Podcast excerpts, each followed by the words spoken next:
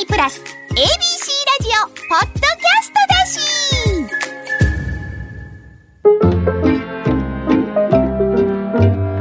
し本田正則のちょっと聞いたこの番組はお笑い芸人及びその周辺の話を漫才作家の本田正則先生が知り得る限りの情報と経験で考察していきます。今回は現在予選が始まり、これから盛り上がりを見せる M1 グランプリについて考察していきます。聞き手は ABC ラジオプロデューサーの上野園君秀です。はい、えー、では先生よろしくお願いします。よろしくお願いします。えー、今回が11回目になりました。早いですね、はい、やっぱりね。はいで、今日が日にち的に言うと9月のもう16日で、半ばになりましたけども。はい、暑いな暑いですね。このポッドキャストなんで、これを1年後に聞いてる人もいるかもしれないですけど。お前。2023年の9月16日は暑いです。で、暑い暑い言うてたら、実は8月から M1 の1回戦始まってたんですよね。はい、はい、予選。はい、うん、1回戦が。うん、えー、1回戦は2分です。NSC の子でね、はい、東京で何組、大阪で何組通ったっていうので。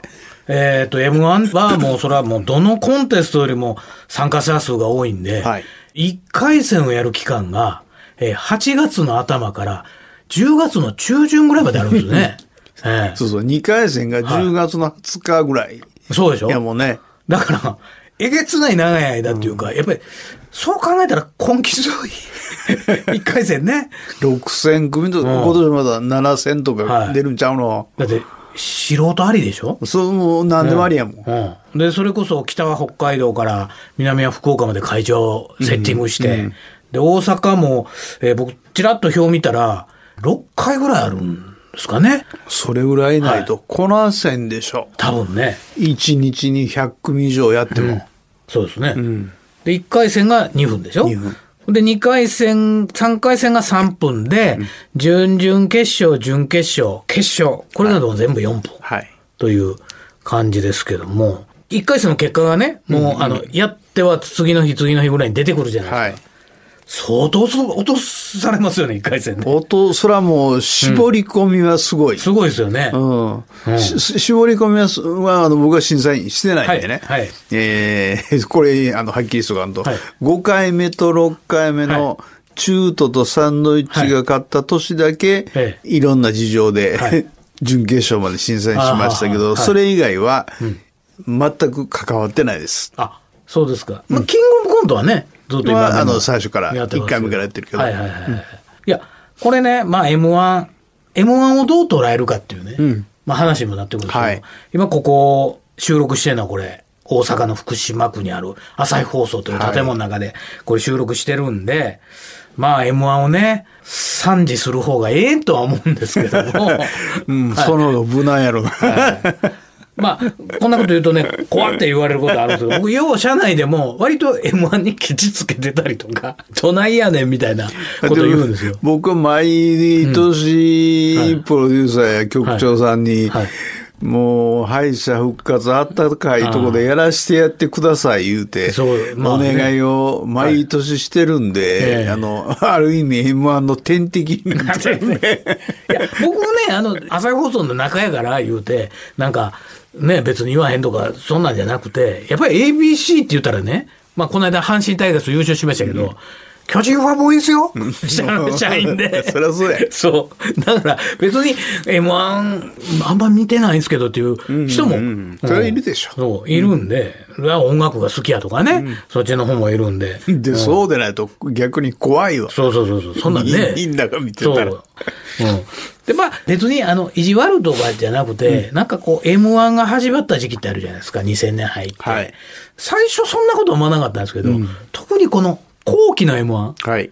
えー、2015年から始まった。15年目まで OK っていうね。あれなって、なんかすごい M1 に翻弄されている、うん、表方も裏方も含めてね、はいはい、なんか翻弄されてるのがあるなと。でも裏方で言うと、やっぱり M1 が基準になって出演をオファーしたりとか、うん、こいつ何回戦まで行ったとか、うん、なんかこう、裏方がゆえに、こう、ちゃんと見て確認せえへんことも出てくるんかな。見る以前のハードルが何回戦まで行ってるっていう、そこまで行ってるというのが前提で、ほな、ちょっと見ようかになるんだと思う、今はね。もう、そういう基準ができてるっていうのは、まあ悪いことではないんですけど、なんか制作者全員がそれに乗っかってるとね、いや、M1 準、準決勝まで行ってるけどもっていうセンサーもないと、あかんのかなっていうのもあって。そうそう。うん、あの、言っても、僕いつも言うけど、たかが2分、うん、たかが3分、はい、これ大変やねんけど、はい、たかが2分、たかが3分、たかが4分で、どんだけおもろいかっていうだけのことやから、これは10分で面白いか言ったら全く別問題やから。で、ラジオ出てフリートークせるのはもっと別物になってきて。うん、もう、それこそ陸上競技ではあっても、フィールド競技とトラック競技ぐらいの差があると思う。なんかそういう競技漫才をしてる面白いこと、また舞台の上で普段の劇場でやってるちょっと競技漫才からちょい離れたなんか肌感覚でお客さんに対してる舞台を見るのと、ちょっとちゃうんですよね。違う違う違う、ストップウォッチの前でね。制限時間の中で。はい、3分59秒いうね。うん。だから、大きく変わったのは、やっぱり僕らが若い時って、やっぱり本当に見に行くか、YouTube もないですしね。っていうのが漫才を、面白い面白いない、うん、あ、この間見たとかそうそうそうそれがだんだんこう変わってきて、特に YouTube がバーっとなったのが2015年以降の M1 が、すごくそういう。全部さらけ出されてしまうっていう。うん、で、やっぱそこにね、情熱をかけすぎて、もう病んでしまうぐらいの 芸人を見てるのが、つろうてつろうてという、そういうのがすごい、あの、なんか言うと、なんか今、批判してるみたいにはなるんですけど。うん、いや、そんなことないと思いますよ。だから別物でね、うん、なんかマスコミに出る人間とかも決めていったら、こっちの人間がね。うん、僕は本当に今言うてる、競技漫才だと思うんで、うん。NSC の子たちが毎年挑戦して、今年も何組かは1回戦取って、毎年1組とか2組しかおれへんけど、準々決勝まで行ってかな、タイムキーパーやったっけ、が準決勝まで行ったかな。ね、もう1年目の時に。はい、3年ぐらい前ね。4年前かな、4年ぐらい前ですかね。っていうような子もいてたりで、M1 対策で言うことはもう、うん、もう決まってて、はいはいはい、1秒でも早くボケを言うこと。はい。はい。はい、もう振りを極力短くすること。はい、これしか言わへん。うんうんうん、これだけ。だって120秒しかないねんから。そうですね。20秒振ってたら、はいはいはい、6分の1振りにつこた。さあかんやろって。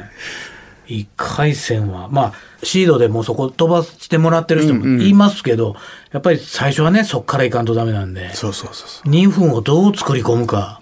ほんなもうほんまに最初に出てきた時にどうつかめるかがもう、ある意味全てや。そうですね。ここで掴んでしもうたら、内容的に少々出来が悪くても受けてしまうしね。はい。うん。ただ、僕らの側としては、通る通らへんよりも、いかに納得したものを作れるか、作ったか、はいで、自分が納得してやれたか、はい、それはいつも言うてるけどね。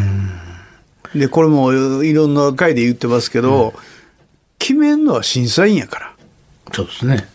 うん。決めんのはお客さんでもないし、自分たちでもないから、決めんのは第三者の審査員やから、自分たちが納得できたら、そんでええやんって。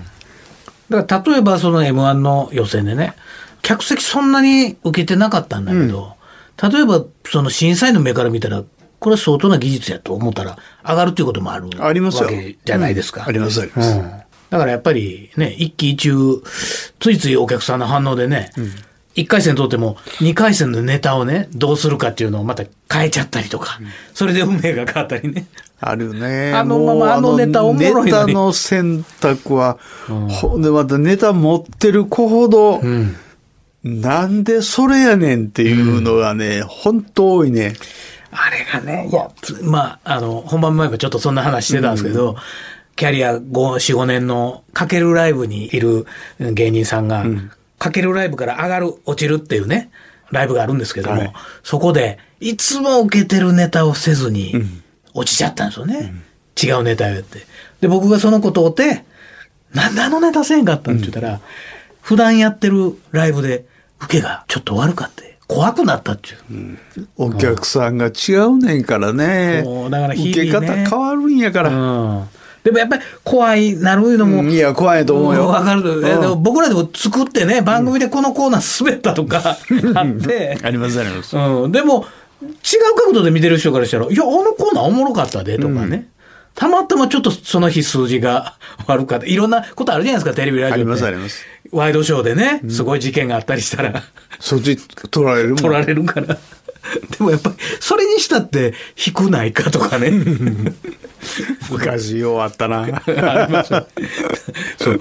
このネタで、えー、劇場から落ちてしまうとかって、もう、まあ、まあ、若い子にとっては一大イベントというか、一大、もうそこで一大事になるから。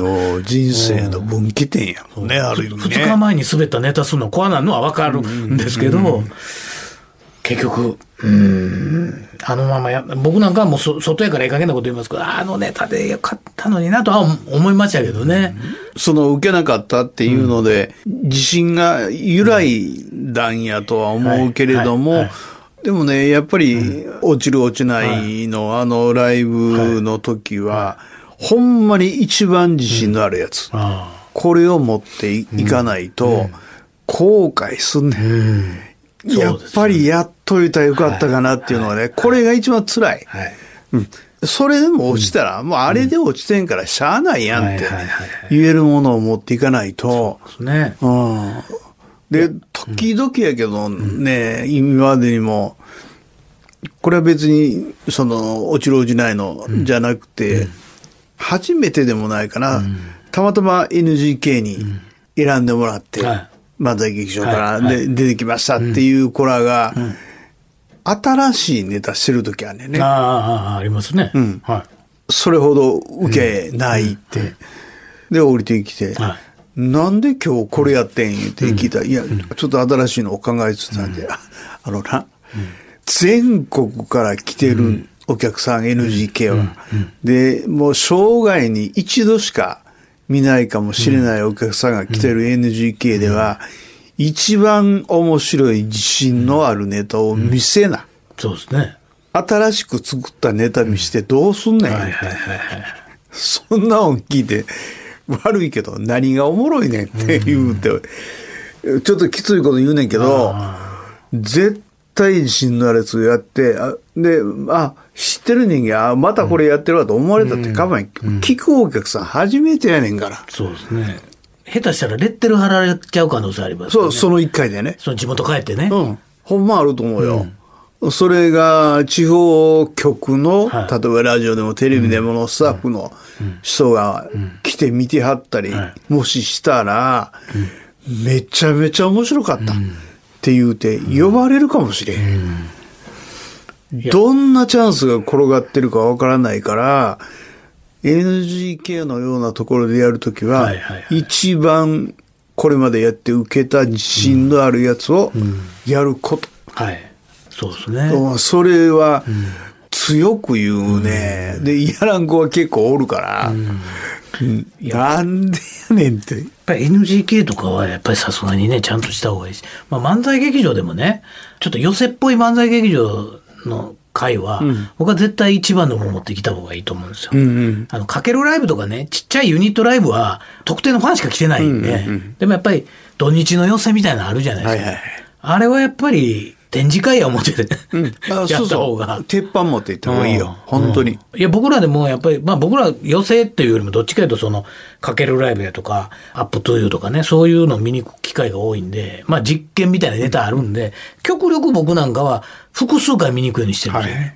じゃないと、まあ、今日新しいのに挑戦したんかなって、僕は思ってあげれるんで、うん、うんそんなお客さんおれへん。いや、そうそうそう。でも、え、割とね、ああいう末端のライブって、そういう系統のファン多いですよね。私が育てるみたいな。まあ昔ほどきつないですけど、昔ってほら、心斎橋二丁目劇場ってそういうファンもいたけど、うん、一方、ファンじゃない子が出てきたら、下服とか、うん、笑わんとことかね。如実にあったでしょ。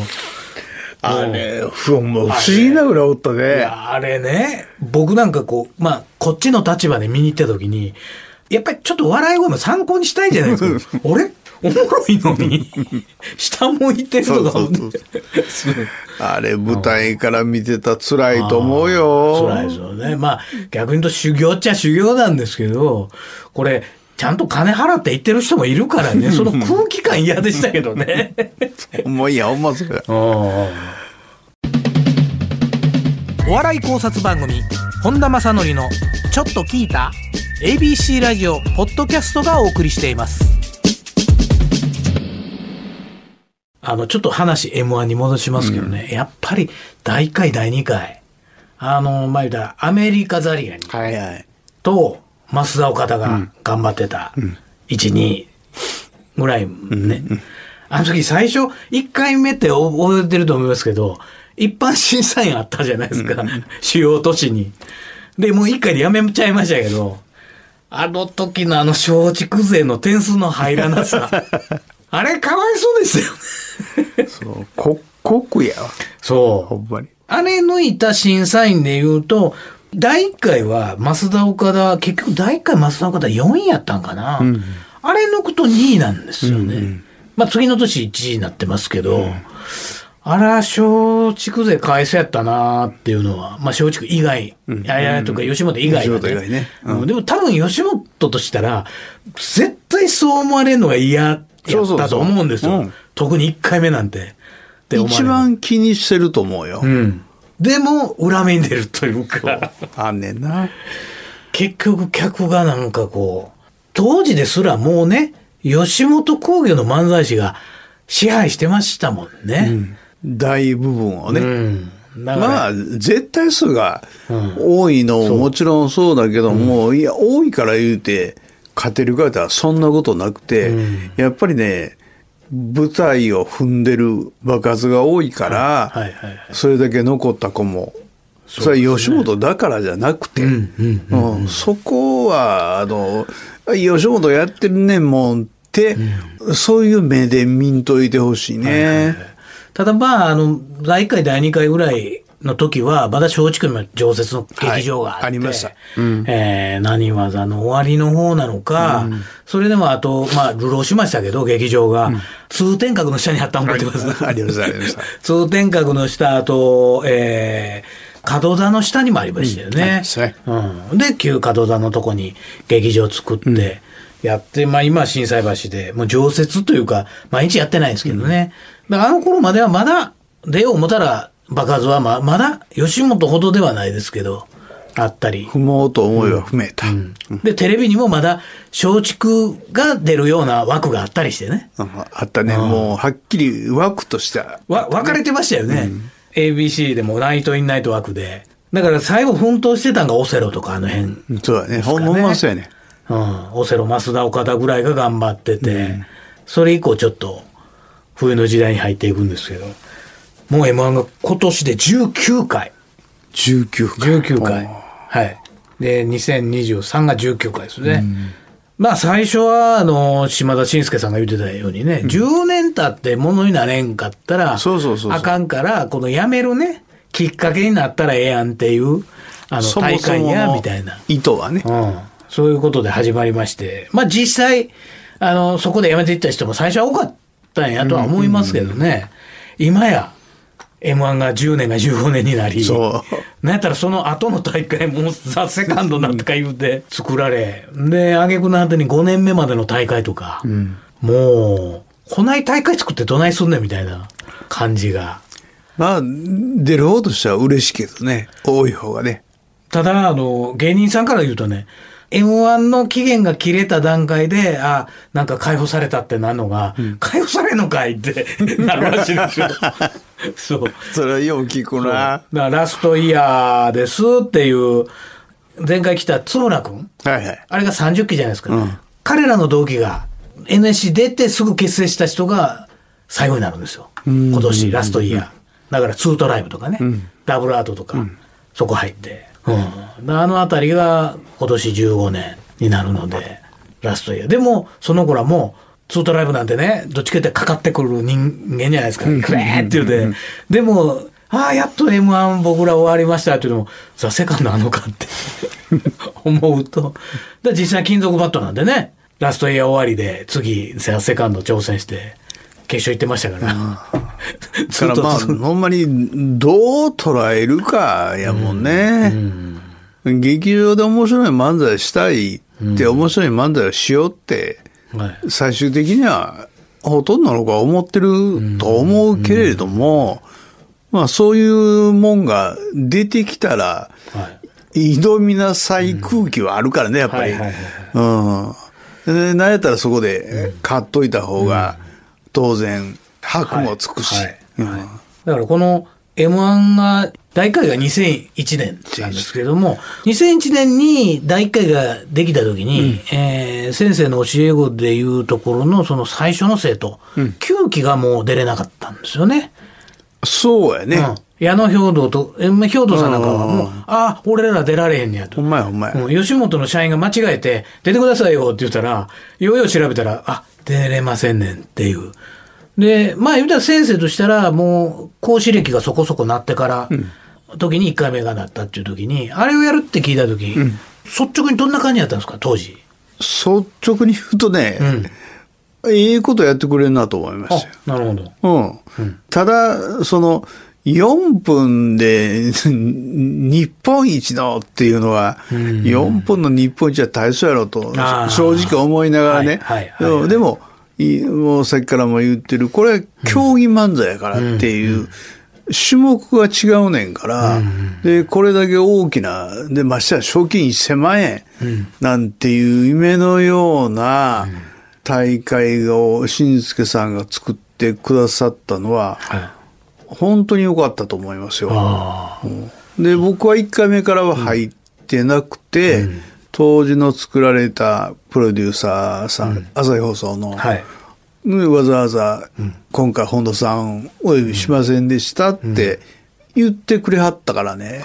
で、で、それなぜかっていうと、本田さんは15分、20分の世界で漫才を作ってきはった、関わってきはった人なんで、今回4分っていう、全く種類の違う漫才なんで、それでお呼びしませんでした言うて、わざわざ言ってくださったから。それ誰ですか？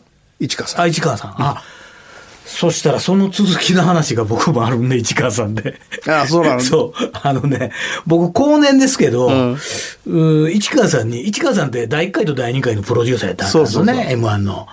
で、まあもちろん立ち上げで、こう、吉本とケンケン学学やったはった人なんですけど、当時やっぱり僕もちょっと漫才に対する疑問があって、やっぱり10分20分の世界で聞いてた人間だから、うんうん。こんな漫才が3、4分になって、その人がこう日本一言われるのにちょっと違和感あったんですよ。うん、まあ若手日本一ですもんね。そうそうそうそう。もう市川さんが M1 のプロデューサーやってるの僕知ってたから、なんか3分や4分で競技漫才にしてんのってどう思ってんですかと。プロデューサーやっててって聞いたら、ほんまにふっとしたこと言うたんが、こんなんなろう思ってなかった テレビ局員としてはね。こんな盛り上がろう思ってなかった M1 がこんなハイブランドになるとは。多分1回目2回目携わった人、そうやと思いますよ。そうやね。だって大阪だけ筋高かったですもんね。そうそうそうそう。倍以上違って。だって今やもう、うん、あの、国民行事みたいになってるもんね。うん当時市川さんが本田先生に、どういうつもりで言うたかわからないですけど、いや、こんなん万代ちゃいますからと。本田先生の手を煩わすほどのもんじゃないんですよって。うん、うん、でそ、そこまであれにしても、うん、その、やっぱり4分で作る世界観っていうのは、本田さんとはやっぱり違う。と思うんで、今回お声かけしませんでした、ね、言うて。あの、当時市川さんといろいろ僕も話した時に、やっぱりっていうメディアがやっぱ漫才短くしていったんでね。そうそうで、まあそれでもまだあの時代、6、7分流してた時代ですかね。ありましたよ。阪神巨人さんなんかやったら12分とかありましたよ。うん、とかね。うん。で、どんな短い子でもやっぱり5、6分は流してた時代。うん、うん、それが今逆にね、もうこんな超若手やったら2分以内でやってくださいとかね。そうそう。そんな世界じゃないですか。そう。だまあそれに合わせてお客さんもそういう感覚になって。で僕がちょっと当時市川さんにそんな質問した時は、なんかこう意地意地悪っていうか、やっぱりお客さんもそういう短いもんしか見れないようにしたんは、テレビじゃないんですか？みたいな。M1 じゃないんですか？言うて、ちょっと突っかかったんですよ。そう、そうやと思うよ、ほんまに。うんただもうこんななる覚え方って言って言われたけど。で、1回戦で2分って聞いたときに、2分で何すんねんって思ったもん、正直。2分ってつかみの時間やんか。はいはいはいはい。つかみの時間で、そこで一回戦通す通さへんって、はいはい。どこをどう見んのって。だからまた見方も、ちょっとまあ発想変えて見てあげないと。そうそう。うん。なんかね、やっぱり10分、20分の漫才に慣れてる人からしたら、導入部分やんっていう。うん、ほん本当にそうそう。うん、おもろいとこ付け出して終わってるやんっていう感覚になっちゃいますもんね。だから僕今、今でもずっと NSC でも言うてるのはね、うん、まあ今 NSC でネタ見せ2分なんでね、うん、2分でダメ出しするんで、2分なんで、まあ講師によっては、いろんな方によっては、たとえ2分であっても、気象転結があって、はいはい、まあ簡単な振りがあって、それに沿って、はいで、もちろんできればいいよ、うん、できればいいけど、僕はそんな簡単にできひんと思ってるから、はいはい、極端な話で、15秒のブロック、うん、これ8個積んだら2分になる。あ15秒ブロックね。はい、だ振りがあって、ボケがあって、ツッコミがあって、15秒で一つ終わりました。はい、で、次、話変わってもいいか。話変わるけど、でも何でも、まあ、関連して転がっていけば一番綺麗けども、はい、また次の15秒作ってって、それが15秒の中で1回笑いがあって8回。はい、これ2回取ったら16回笑い取れる。うん2分のうちで16回笑い取ったら1回戦、な間違いなく通る。そうですね。うん。そういう考え方もしやって、っていうようにしてんねんけどね。で、それで考えたら最初の15秒とかが、15秒どこじゃないな。30秒ぐらい踏んねん。ああ。な、それも審査員をそ5回目と6回目だけやったけど、うん、30秒でボケなかったらもう50点しかつけへんねん。その時点で。それ待ってられへんって、2分でしかないのにって。だから最初の30秒と、最後の30秒。はいはい、もちろん中の一本面白ければ言うことないけども、はい最初の30秒で掴んどいて、うん、後の最後の30秒でどれだけ盛り上げていけるかっていうので印象が全然違うから、ね。うん、それを考えると、余計なふりなんか言ってる時間ないから、だから1秒でも早くボケを作る。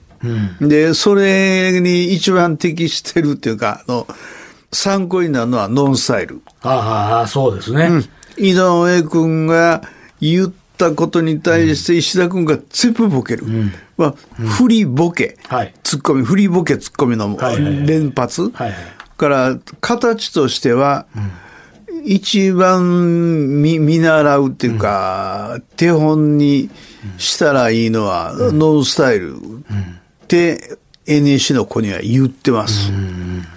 もちろんそうしなさいじゃなくてね、まずそれで作ってみて、そこからそうですね。どんどん、はい。はけていけばいいねんから。はい、いや、今ほんまに、こう、すごい若い子のライブとか見に行くと、こっから出たかったら、勝ち上がるためにせなあかん漫才ってあると思うんですよね。うんまず一番下のとこって、まあ、基本は自分がおもろいと思ったことやったらええとは思うんですけど、でも、這い上がって次のクラスに行きたいなら、そのコンビの漫才にもよりますけど、丸した方がええのか、うん、ね。ほんま、まあ、初歩的なこと言うと、もっと声出さなあかんのかっていう子もいるしね。うん。そう。だからそこの部分が、まあ、コンテストってやってる以上、必要になってきますよね。まあ、その M1 がもうそれを完全に、今のこのコンクールブームのもう、火付け役なんで、ね、いいも悪いも含めて、みんなそのレールに制作マンも、これから入ってくるであろう若い子も含めて、もうそこに乗っかってるという、もう巨大プロジェクト、そこさっき言った市川さんがこんなんなる思えかなという 感じに。うん、この番組は ABC ラジオポッドキャストがお送りしています。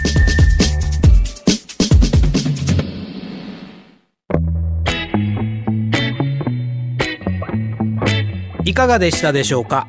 本田正則のちょっと聞いた。今回のお話はここまでです。次回の配信もお楽しみに。